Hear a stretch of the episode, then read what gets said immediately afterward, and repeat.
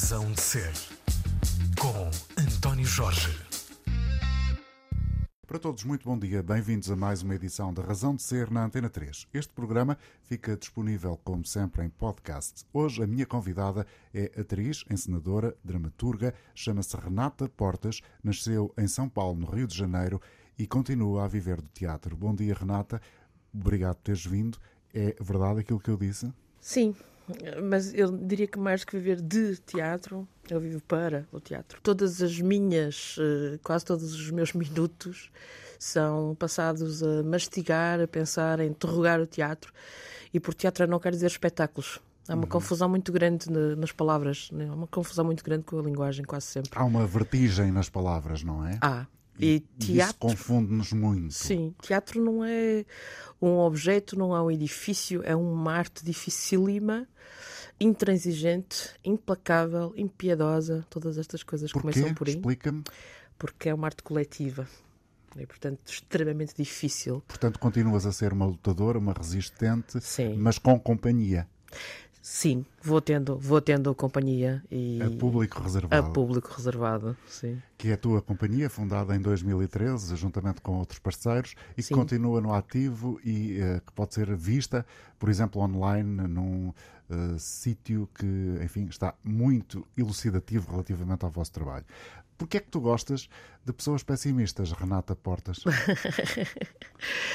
porque eu sou uma delas, porque eu digo-me sempre filha de Schopenhauer e Diógenes. Somos aqueles que acreditamos no pior do mundo, mas que somos absolutamente, somos tão fiéis a nós próprios que, se necessário, vamos morar para um barril com um cão. Eu tive nesta posição há quase dois anos, pré-pandemia, quando perdi casa por causa da gentrificação e andei durante dois anos, mudei de casa inumeráveis vezes, separei-me literalmente do meu animal, passei por uma situação duríssima pessoal, que também tem a ver com isto, com viver de teatro ou para o teatro.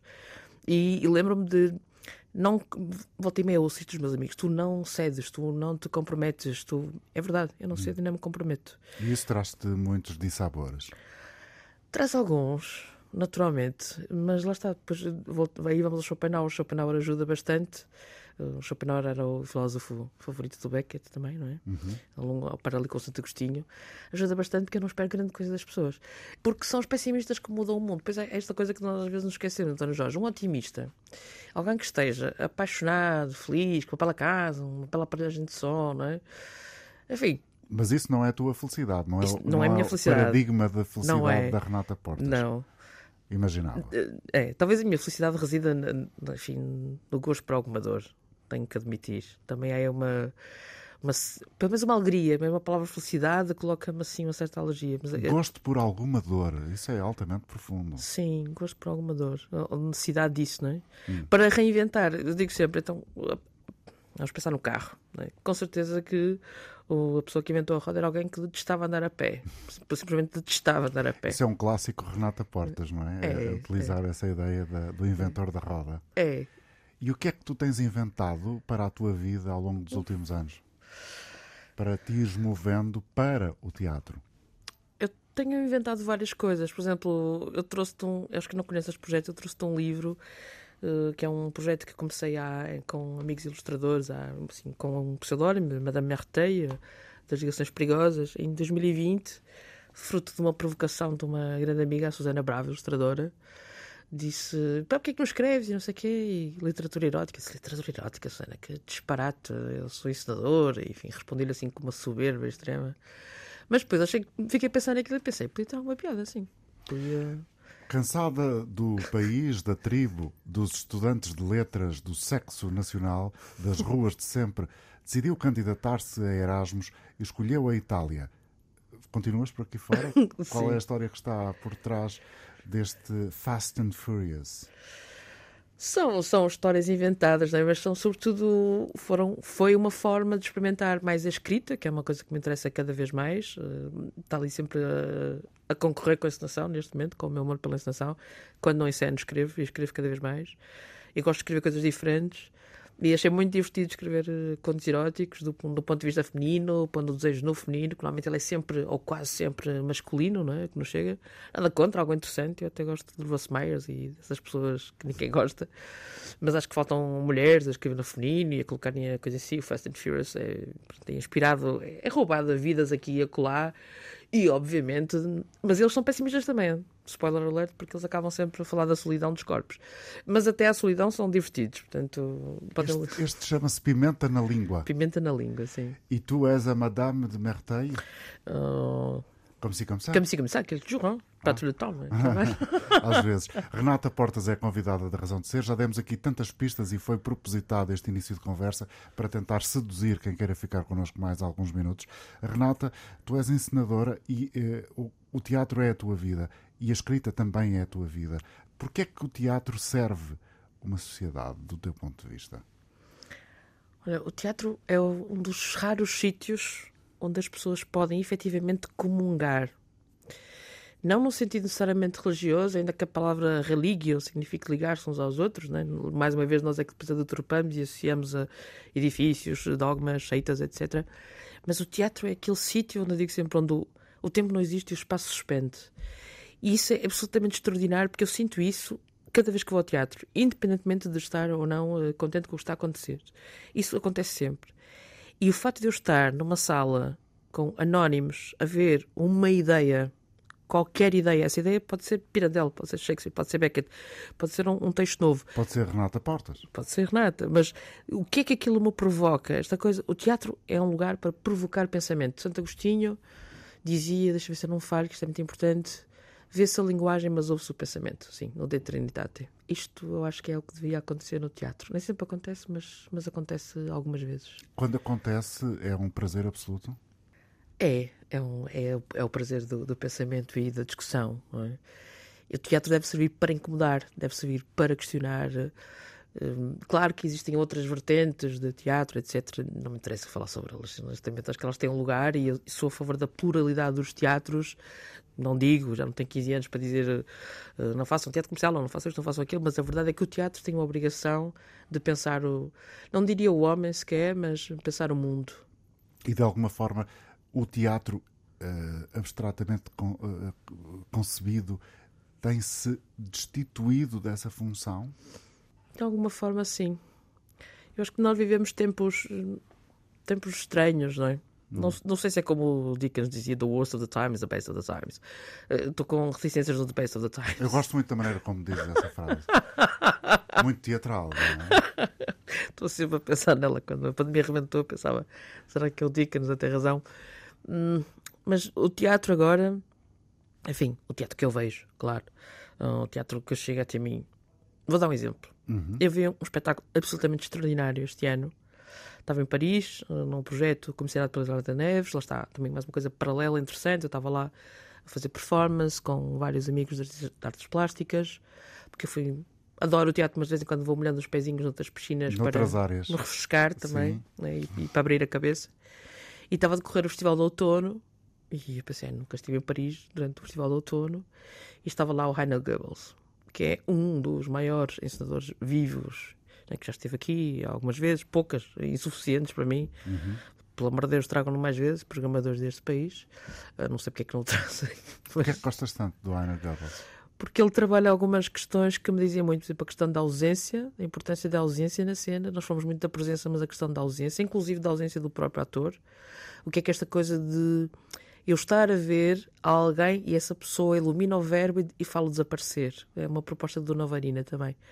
É uma coisa, a relação com os objetos, a relação com os diferentes signos, a musicalidade acima do sentido. Ou seja, eu acho que alguns de nós são pelo sentido, outros são pelo som. Eu sou pelo som.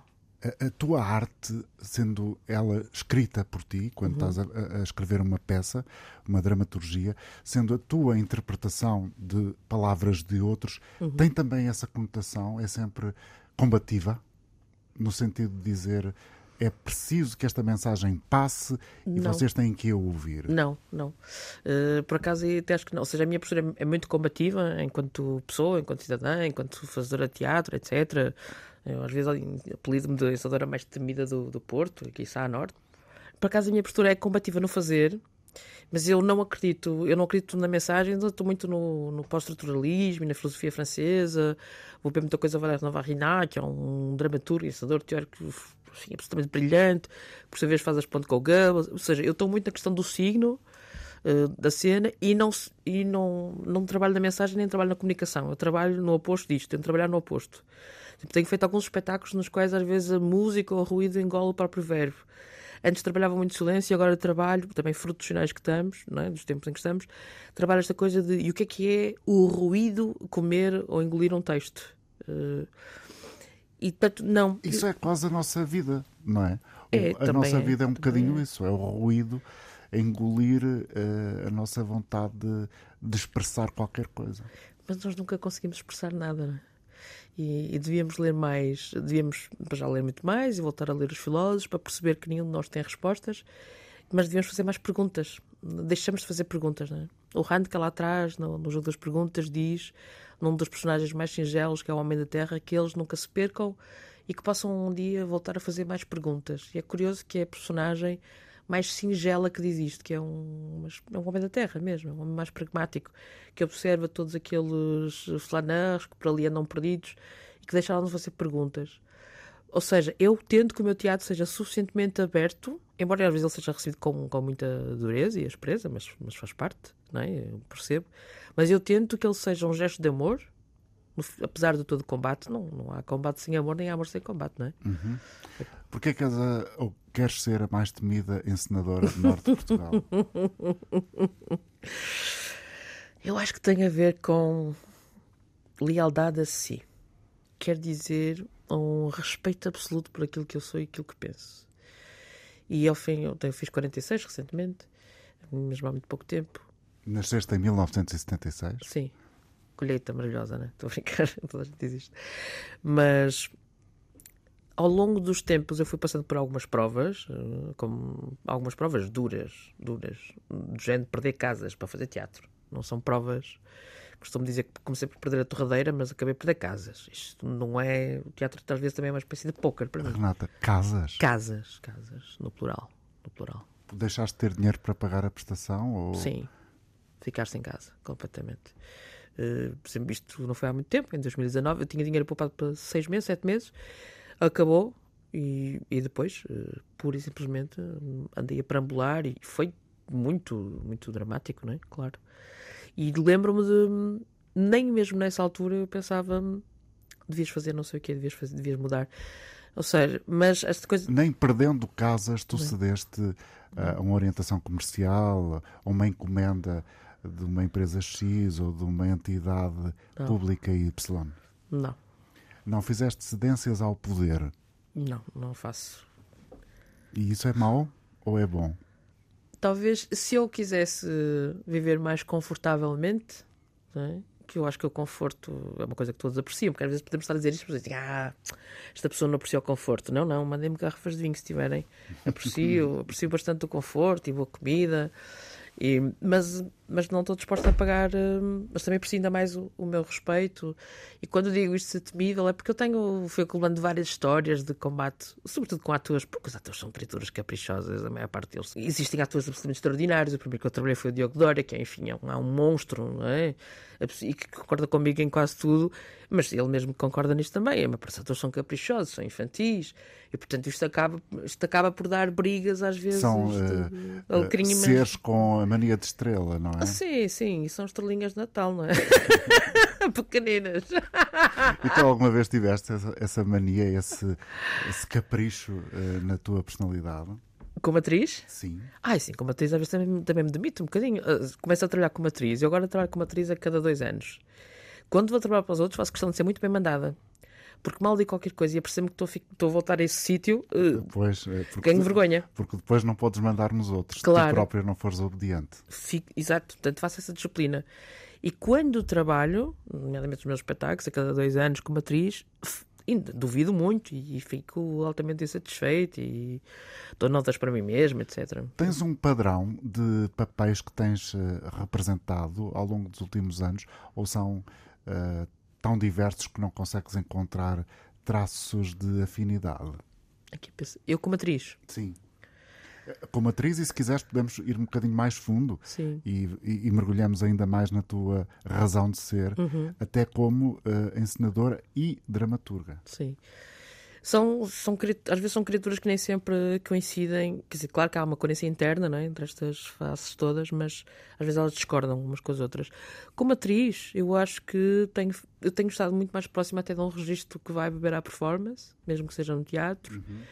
E é uma coisa mais fonética, mais da palavra, mais experimental. Enfim. Não tanto do gesto e do movimento. Não, não, uh, de todo.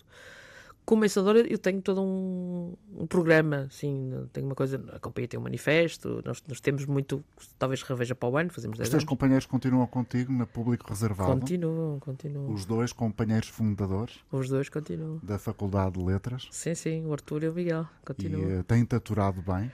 Sim, fazem pausas de vez em quando.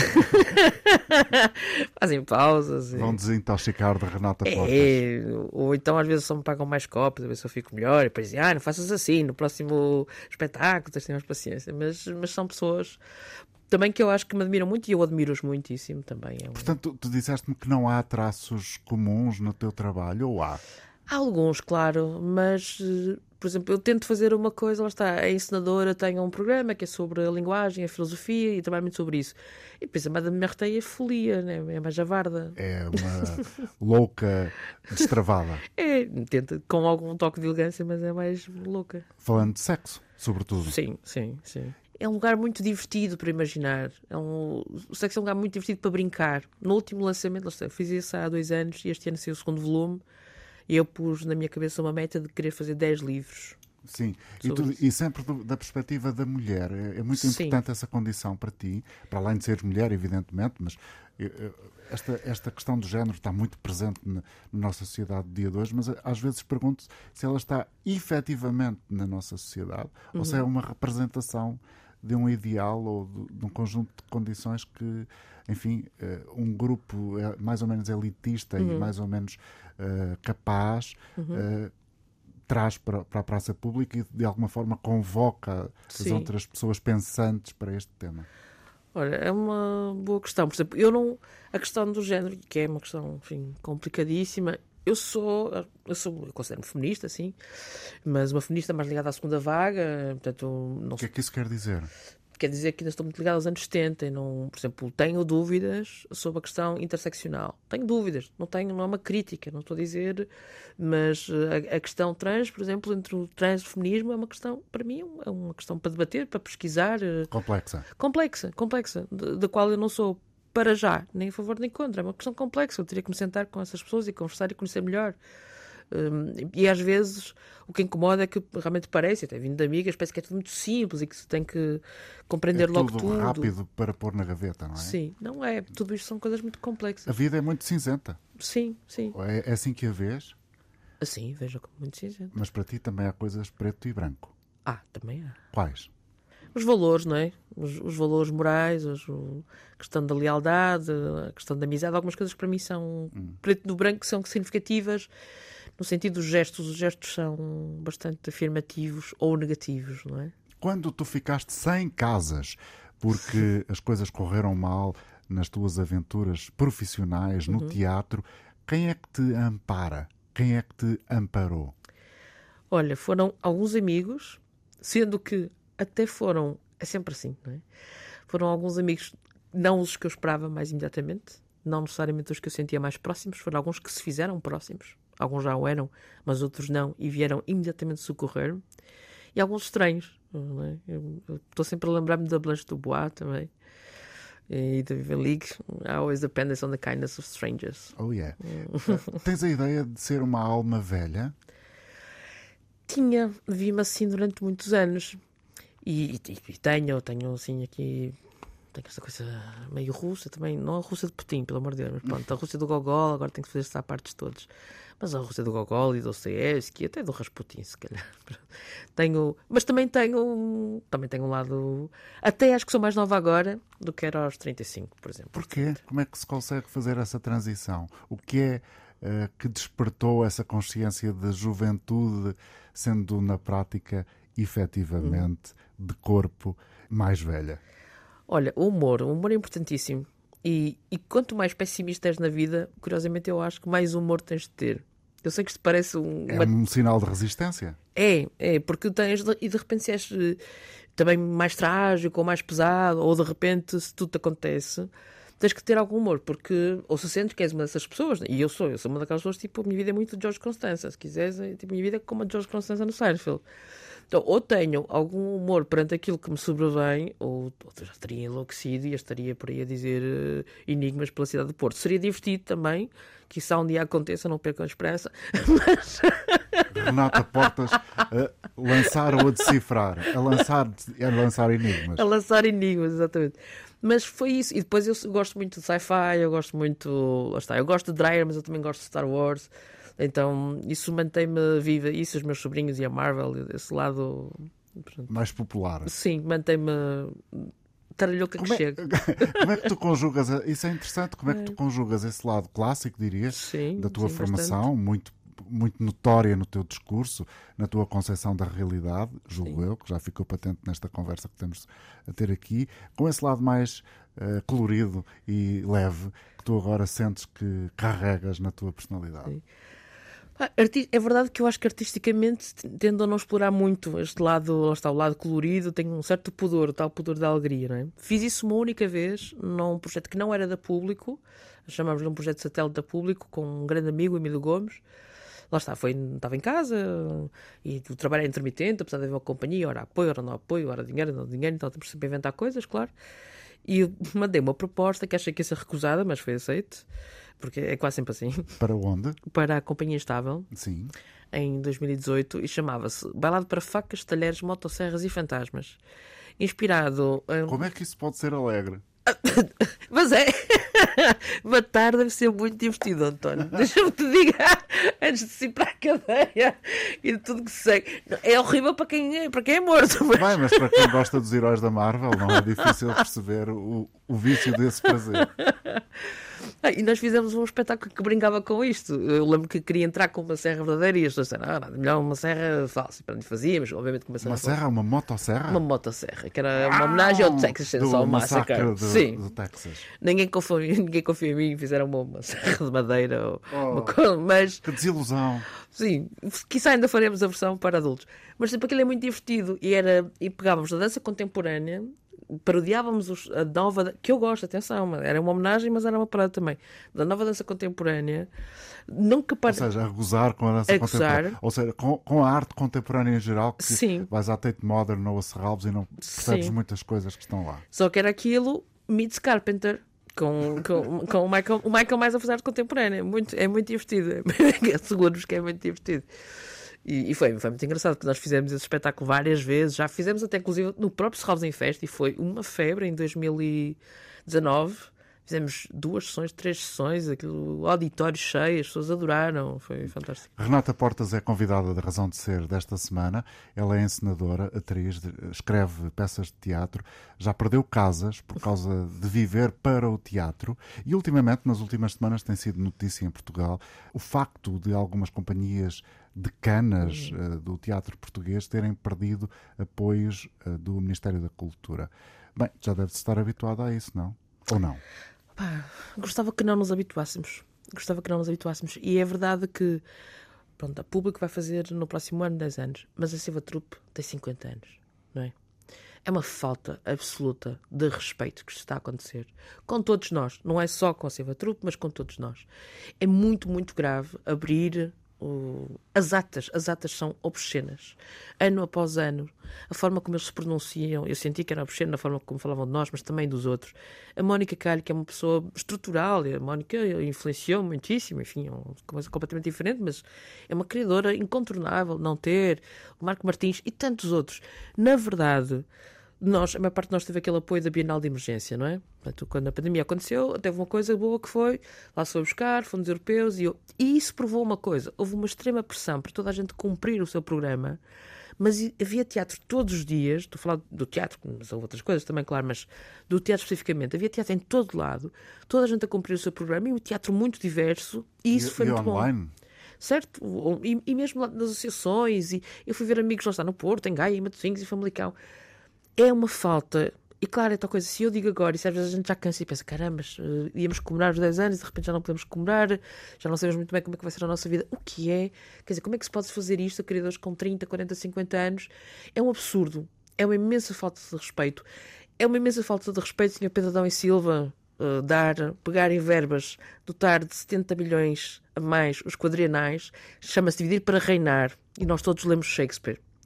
E isto é mesmo muito grave. Isto é uma falta de respeito absoluto pela cultura e pelos profissionais da cultura. Porque o que aqui se fez foi, e nada contra os meus colegas quadrienais, mas reforçar estruturas que já têm, obviamente, o seu, o seu poder e o seu estatuto consolidado e assegurar que estes não fariam reclamações, como aconteceu há não muito tempo atrás, em 2018, fomos para a rua bater-nos pelo FITEI, pelo Teatrão, etc. E os bienais, as estruturas que, pela sua, pelo seu trabalho, pela sua longevidade, ou pelas suas próprias condições, ou por escolhas, a própria Clara Andermatt escolhe concorrer a cada dois anos e não a quatro, de repente não tem reforços. E o Sr. Ministro da Cultura veio ontem dizer-nos que já fez muito. Não, não fez muito continuar a fazer muito pouco, continuar a haver um programa de cultura sério neste país e, apesar de tudo, este é um governo socialista. Eu digo-me de esquerda, eu digo-me comunista, mas estou profundamente insatisfeita com a forma como este governo olha para a cultura. Achas que alguma vez haverá uma mudança efetiva dessa realidade que tu constatas pela tua visão? Pois, uh, começo a ter sérias dúvidas. Começo a ter sérias dúvidas e acho que há muita coisa que precisaria mudar. Tens sérias dúvidas ou é mais uma vez a pessimista a falar? Infelizmente, há muitas razões para sermos pessimistas. É? Como vês, eh, o país continua a ser Lisboa, não é? há uma companhia de teatro apoiada no Alentejo. Há aqui níveis de obscenidade na forma de olhar para a cultura que eu acho que são, são imensos para a cultura das artes de palco, porque, por exemplo, acho que noutras áreas efetivamente está melhor. O que é que diria Madame de Merteuil, a, a escritora de poesia erótica ou de literatura erótica sobre esta questão que estás a explicar? Madame Merteuil abriria um bordel, convidaria os políticos, entregaria as suas melhores meninas e se calhar conseguia acordos mais rapidamente. Sim. Provavelmente. Conheces a comunidade teatral uh, do Porto, bem, julgo eu. Sim, sim. Ela tem engrossado ou diminuído? Existem bastantes fazedores de teatro no Porto, como diria Thomas Bernard. Se agem como comunidade é uma outra questão. Esse é também um dos problemas. Sentes parte dela? Sinto-me, mas sinto-me assim. Sou uma espécie. O primo que às vezes as pessoas desejam que não vá à festa de Natal, mas, mas, mas faço parte da família. E às vezes apareço, às vezes não apareço. mas, mas sinto-me, sinto-me. Hum.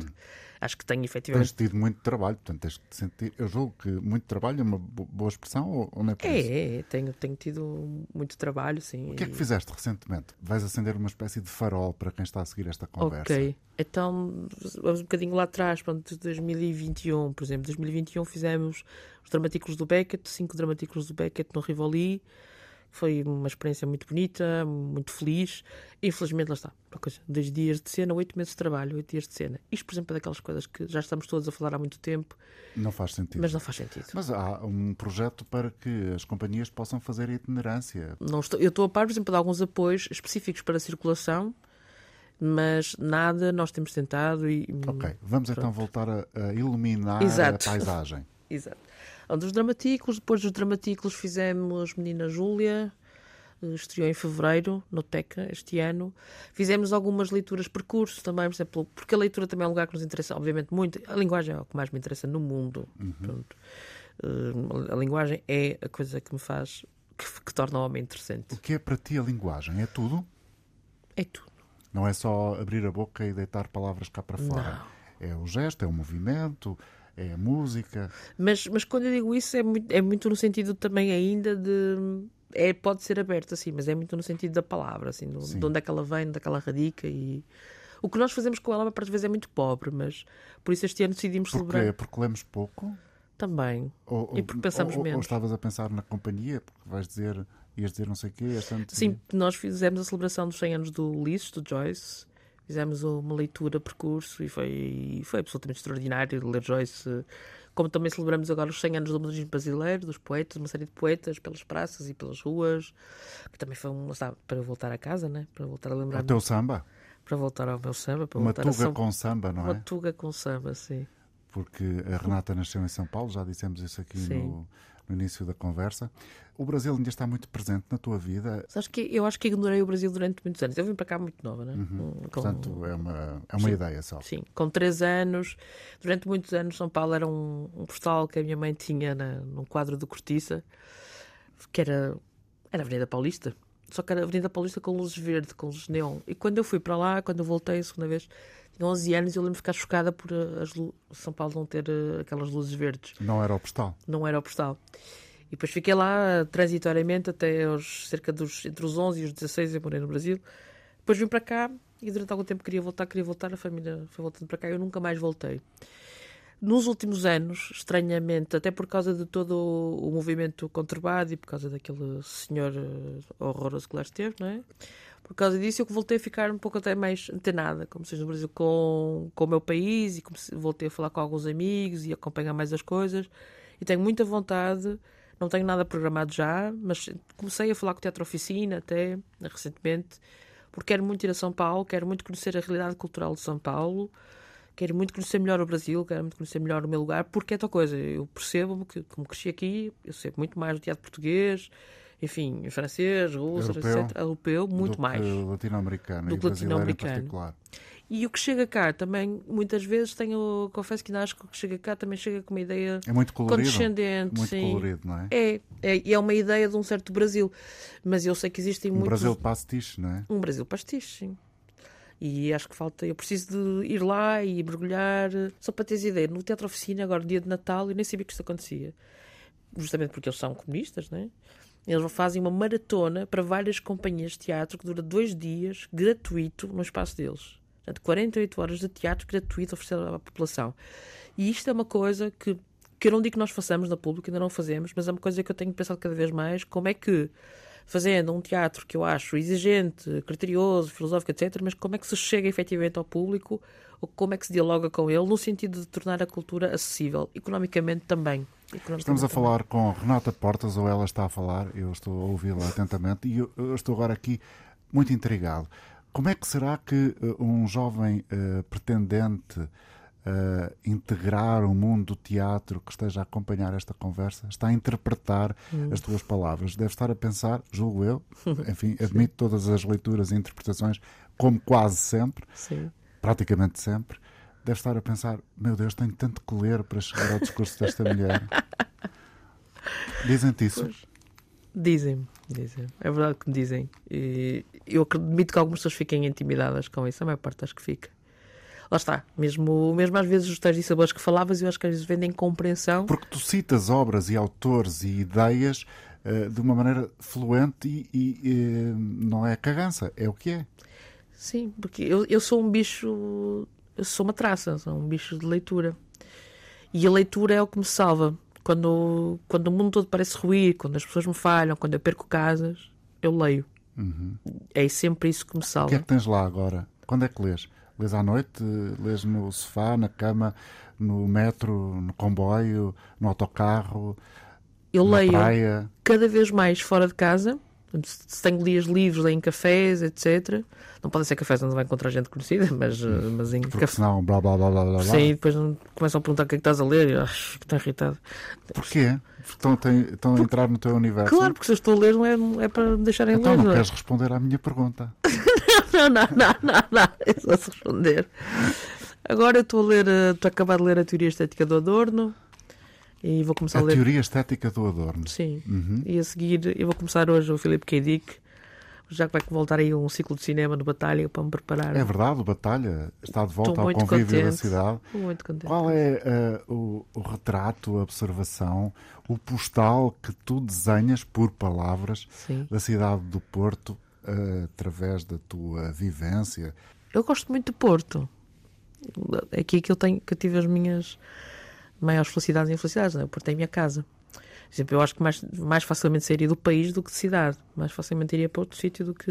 Mais rapidamente para São Paulo, por exemplo, Sim, sim, claramente. do que para Lisboa. do que ah, Lisboa. Infastia-me, sinceramente. Tem coisas ótimas, mas não para viver. Não, Uhum. Já fiz essa tentativa, não morro de amores e acho que. eu- Acho que Lisboa confunde-se com Tóquio ou Paris e não é. Ou quer ser Tóquio ou Paris. E o Porto não quer ser nada a não ser aquilo que é. uh, o que é extraordinário. Eu gosto, o Porto é assim uma escarpa. Mas também tem muitos defeitos, não tem? O Porto tem, tem, é fechado, é conservador, hum, tem, tem. Isso é mau para quem quer espicaçar, como tens vindo a demonstrar nesta conversa. Sim, mas se calhar é mais entusiasmante também. Permite ser mais acutilante e resistir Sim. mais. E depois também tem isso, o Porto também é a cidade dos cinemas. Teve uma coisa boa, esta coisa de já ter morado em tanto sítio, inclusive nesta maratona das casas, etc.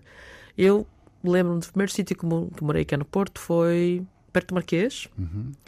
E a minha educação foi o cinema terço. Meu pai tinha uma tasca, eu conto sempre esta história porque a história é fenomenal. Meu pai, a minha mãe depois fez rádio, como tu sabes, etc. Mas muito antes disso, meu pai tinha uma tasca, enfim, uh, eram pessoas simples. A minha mãe hoje é etc. Mas um percurso totalmente diferente. Mas meu pai, com todo o seu mérito, é um homem extremamente simples, comerciante. E em vez de contratarem uma ama, sei lá por que razão, porque lá está, nem era dos seus hábitos, mas o cinema terço passava filmes para crianças todos os dias por volta das 5 e meia, 6. E eu, meu irmão mais velho, o André, todos os dias depois da escola, para empatarmos aquelas duas horas antes da minha mãe chegar a casa, íamos ao cinema. Isto moldou-me. É por isto que eu hoje vou ao cinema duas vezes por semana e vejo filmes quase todos os dias. E quando não vejo, parece que fico fisicamente doente. Ficas a ressacar. Sim, e as pessoas dizem: de onde é que isto veio? Isto, na verdade, veio de morar ao lado do cinema terço e do meu pai e da minha mãe, muito novos, mandarem-nos para ver filmes todos os dias. Portanto, o cinema eh, mudou a tua personalidade, a leitura salva-te, São Paulo excita-te, o Brasil está de volta ao comunismo, uh, enfim. Lula lá, sim, viva, viva. Estás uh, satisfeita então? Estou, estou, atenção, satisfeita, mas reticente sempre, não é? Daí o pessimismo, porque ainda falta, ainda falta tomada de posse, há muito caminho pela frente e o Brasil, que eu acredito que vai realmente melhorar, mas tornou-se um país absolutamente fraturado. O pior uh, retrato está como os Estados Unidos, não é? Hum. Que não deixa de ter coisas incríveis também, mas. É Já um detectas essa fratura na sociedade Já. portuguesa? Na, na sociedade portuguesa começo a detectar, sim. E cada vez mais significativamente, sim. Cada vez mais. Ok. Sim. Renata Portas é convidada desta emissão de hoje da Razão de Ser. Eu gostava que me dissesses, Renata, quais são as ideias que tu andas a estruturar uhum. para próximos trabalhos. Há pouco dizia-nos aqui que uh, estavas em Paris, no Festival do Outono, sim. e viste o teu encenador ídolo, Einer Goebbels. Sim, sim. Disse bem o nome? Disseste. uh, o que é que tu andas aí a magicar no meio dos teus filmes, das tuas leituras e do teu pessimismo militante? ando a magicar. Eh, tenho um romance que quero lançar no próximo ano, porque é um romance que eu escrevi entre 2019 e 2021, mas eu não tive coragem mandar para editora nenhuma, mas vou finalmente mandar. Estou a falar com algumas editoras, tenho muita vontade. É um romance e quero E não é só literatura erótica como esta que eu tenho aqui? Não, não. Tem, tem algumas coisas engraçadas, mas não é. É um romance. E é um romance sobre escrita. É um romance sobre escrever. Um primeiro romance que gostava muito que saísse. Depois. Mas esse romance vais, eh, vais aprofundar um bocadinho mais. Podes dizer alguma coisa mais sobre esse romance? Posso, é, não se queria revelar muito, mas é uma escritora, ou melhor, é uma rapariga que trabalha Zelda, lá está, eu, na Zelda. Zelda. Zelda. E ela trabalha numa agência de publicidade, entretanto desiste de ser publicitária e começa a querer escrever. E há uma coisa que eu posso dizer, porque vai ser facilmente reconhecível, Rubel Calvino, que é também um dos meus autores, mas foi quase involuntário ele veio e eu depois decidi adotar aquela estrutura. O Calvino tinha, no Uma Noite de Inverno, um Viajante, é? que é um dos livros da minha vida. E quando eu vi, como aquilo era muito sobre o ato da, escrita, no final de cada capítulo eu começava numa noite, confesso que não é proposital, mas era uma noite de Moscovo. Agora já vai ter alguns problemas o livro, mas era uma noite de Moscovo e sempre em anos diferentes. Alguns acontecimentos reais, outros acontecimentos ficcionados. Mas era sempre como um novo livro, um novo livro, um novo livro, um novo livro, um novo livro, um novo livro. E depois sobre a própria, obviamente, a própria Odisseia dela, paralela. E também sem, sem dar muito spoiler, mas eu quis brincar com esta. Agora, por bocado, falamos da questão do género e a questão das espécies, agora, que são discussões interessantes, claro, mas eu às vezes apetece só parodiar as grandes questões ou estas questões de agora, porque as grandes questões para mim são outras, são a morte e o tempo. Mas então resolvi brincar há ali tipo animais que se apaixonam por plantas, plantas que se apaixonam por humanos, etc. Mas que só se percebe isso. E que misturava. Sim, mas só se percebe nada só se percebe muito mais tarde. Uhum. Uh, portanto, humanizo a todos e espero que só se perceba muito mais tarde no livro quem é que é ou o que é o que La Fontaine Rules. E depois para o ano faremos Barker. Eh, faremos dois espetáculos na mesma noite do Howard Barker, que é um dramaturgo também absolutamente extraordinário, outro, outro grande Quais pessimista. são os teus heróis na dramaturgia? Uh, Valério Navarrinard. Já uh, disseste? Já disse, claro. O Barker, o último trágico vivo. Uh, o Sarrazak na teoria, Jean-Pierre Sarrazak. uh, não há muitos mais. O Hannah Müller, a maior parte já morreu, confesso. Estou muito mais ligado aos mortos. Tu própria tens eh, concepção da morte como algo que é o quê? A morte é a coisa mais importante da nossa vida porque é a única coisa que nos dá uma, uma condição e uma dimensão. E uh, a morte, para mim, é a mosca que falava ao Pirandello. O Pirandello. Já tenho estas coisas, citações, mas pronto, saem. Ah, és tu? é? O Pirandello dizia esta coisa muito bonita e eu fiz um espetáculo a partir de textos dele em que ele dizia, começou por ser um conto, depois passou a ser uma peça. Que maravilha seria se pudéssemos andar pela rua com o nosso, com o nosso sobretudo preto e alguém passando por nós nos batesse no ombro levemente e dissesse, ah, sacudindo: Desculpe, meu senhor, mas trazia a morte pousada no ombro. Nós trazemos todos a morte pousada no ombro. É essa mosquinha que anda connosco. Nessa ideia de morte que anda pousada em cima do nosso ombro está a necessidade de fazermos coisa, coisas? Claro, claro. Uma, uma coisa não, não invalida a outra, não é? Porque, olha, quando, quando estivemos no isolamento, não é? O, primeiro deles, pronto, aquelas, aquelas cadeias todas seguidas. Mas eu lembro-me, dessa altura, eu gosto de listas, claro. Tenho a vertigem das listas, não é? E comecei a pensar três coisas que eu. E justamente por estar desapropriada de casa, não é? Em casa de amigos e tal. Eu comecei a pensar se eu morresse naquela altura, o que é que eu me arrependia de não ter feito? E que provavelmente quase ninguém vai acreditar nisto, mas a primeira coisa que eu pensei foi: eu vou morrer sem ensinar o Hamlet.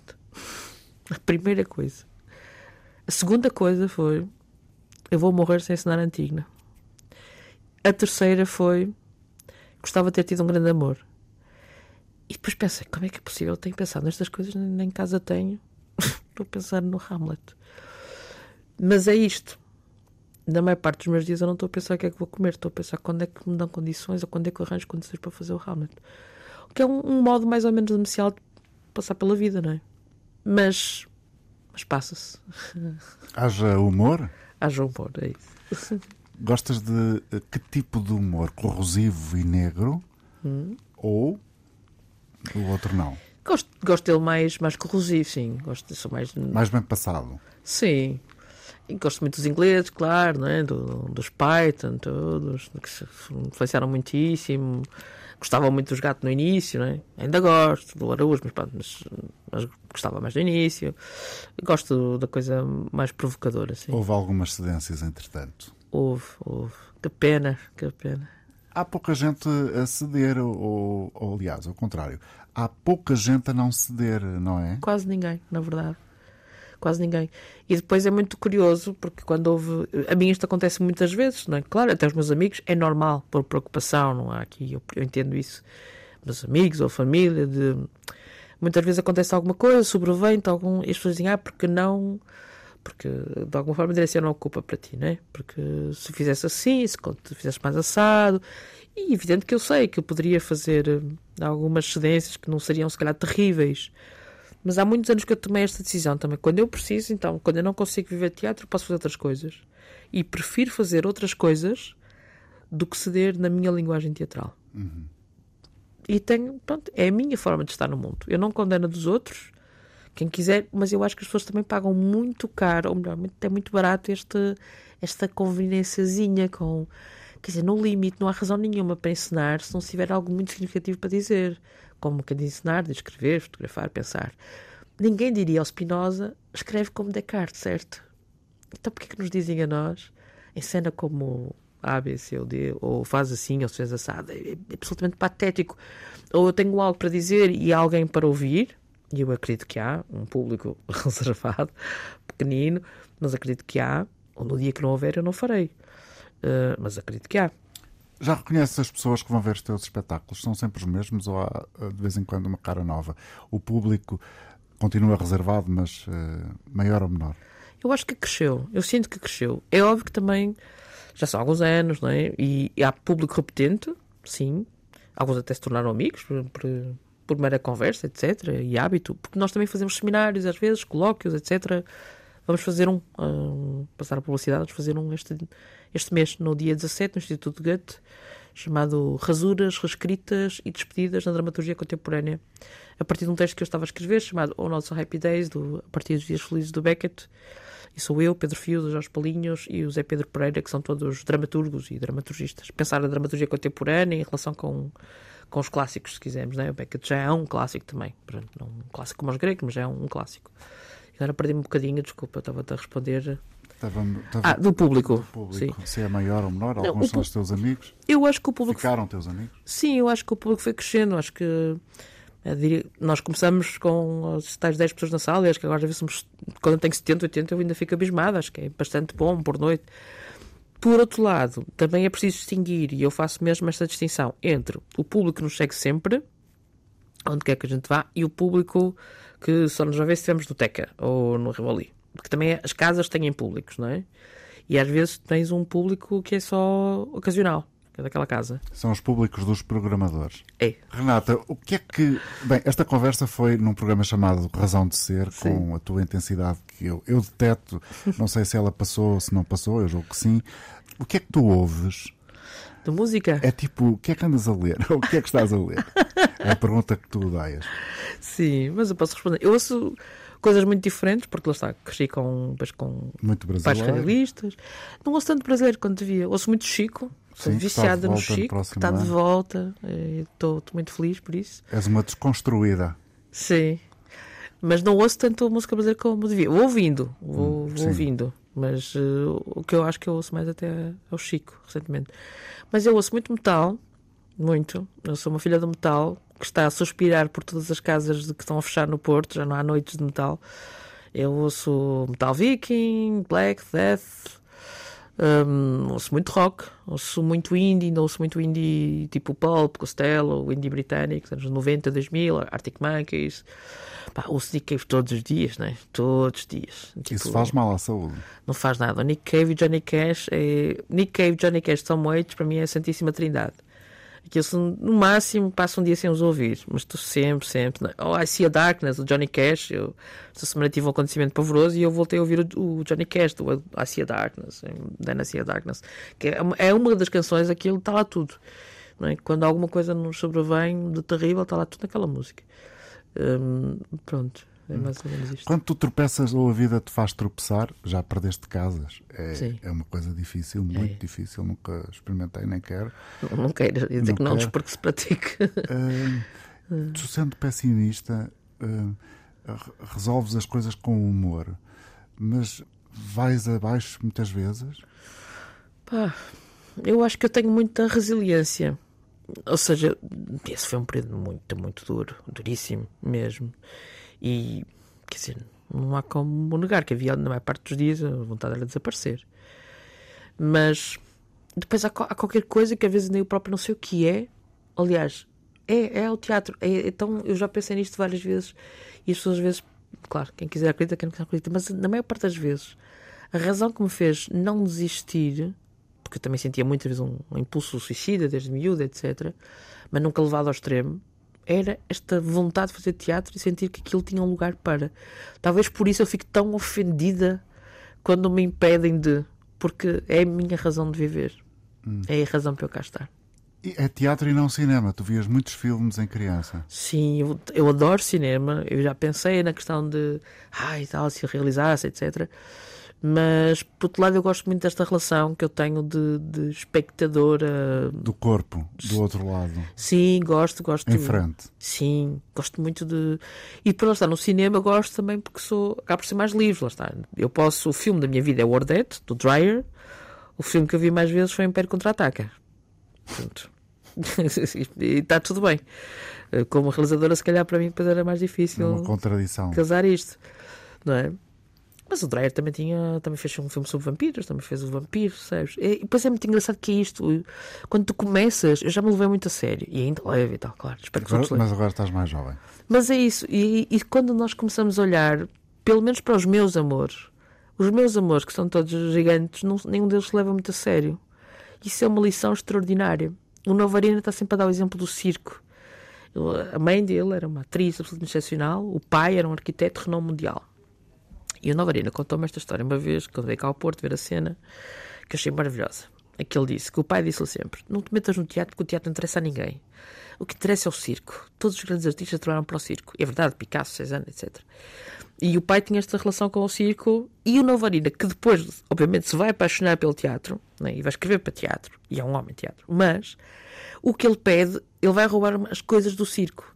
E ele fala do ator como um funâmbulo, como alguém que está sempre prestes a cair. Isto é a coisa mais bonita que se pode pedir a um ator: é que ele caia sem rede. Renata Portas, encenadora, atriz, escreve também poesia erótica, tem um romance a sair no próximo ano, tem uns olhos penetrantes e agora um cabelo muito loiro. Sim. O que é que tu querias dizer quando eu te convidei para este programa que não disseste nesta conversa? O que é que eu não. Enfim. Eu não sei se refletiste em que é que ias dizer aqui. Ah, quer dizer, pensei, mas não planeei. Portanto, não. Não, não, cheguei, não, não posso dizer que tenha pensado assim. Não, acho que disse. Acho que disse coisas que O público ter. reservado vai continuar a fazer parte da tua vida ou queres vai, vai, vai. construir outras coisas?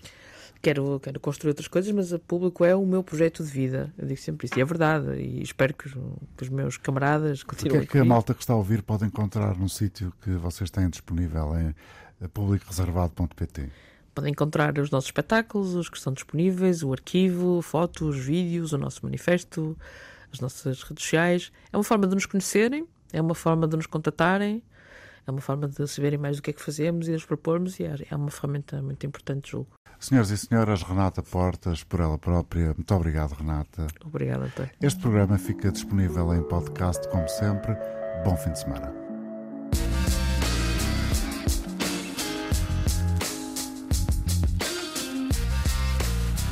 Razão de Ser, com António Jorge.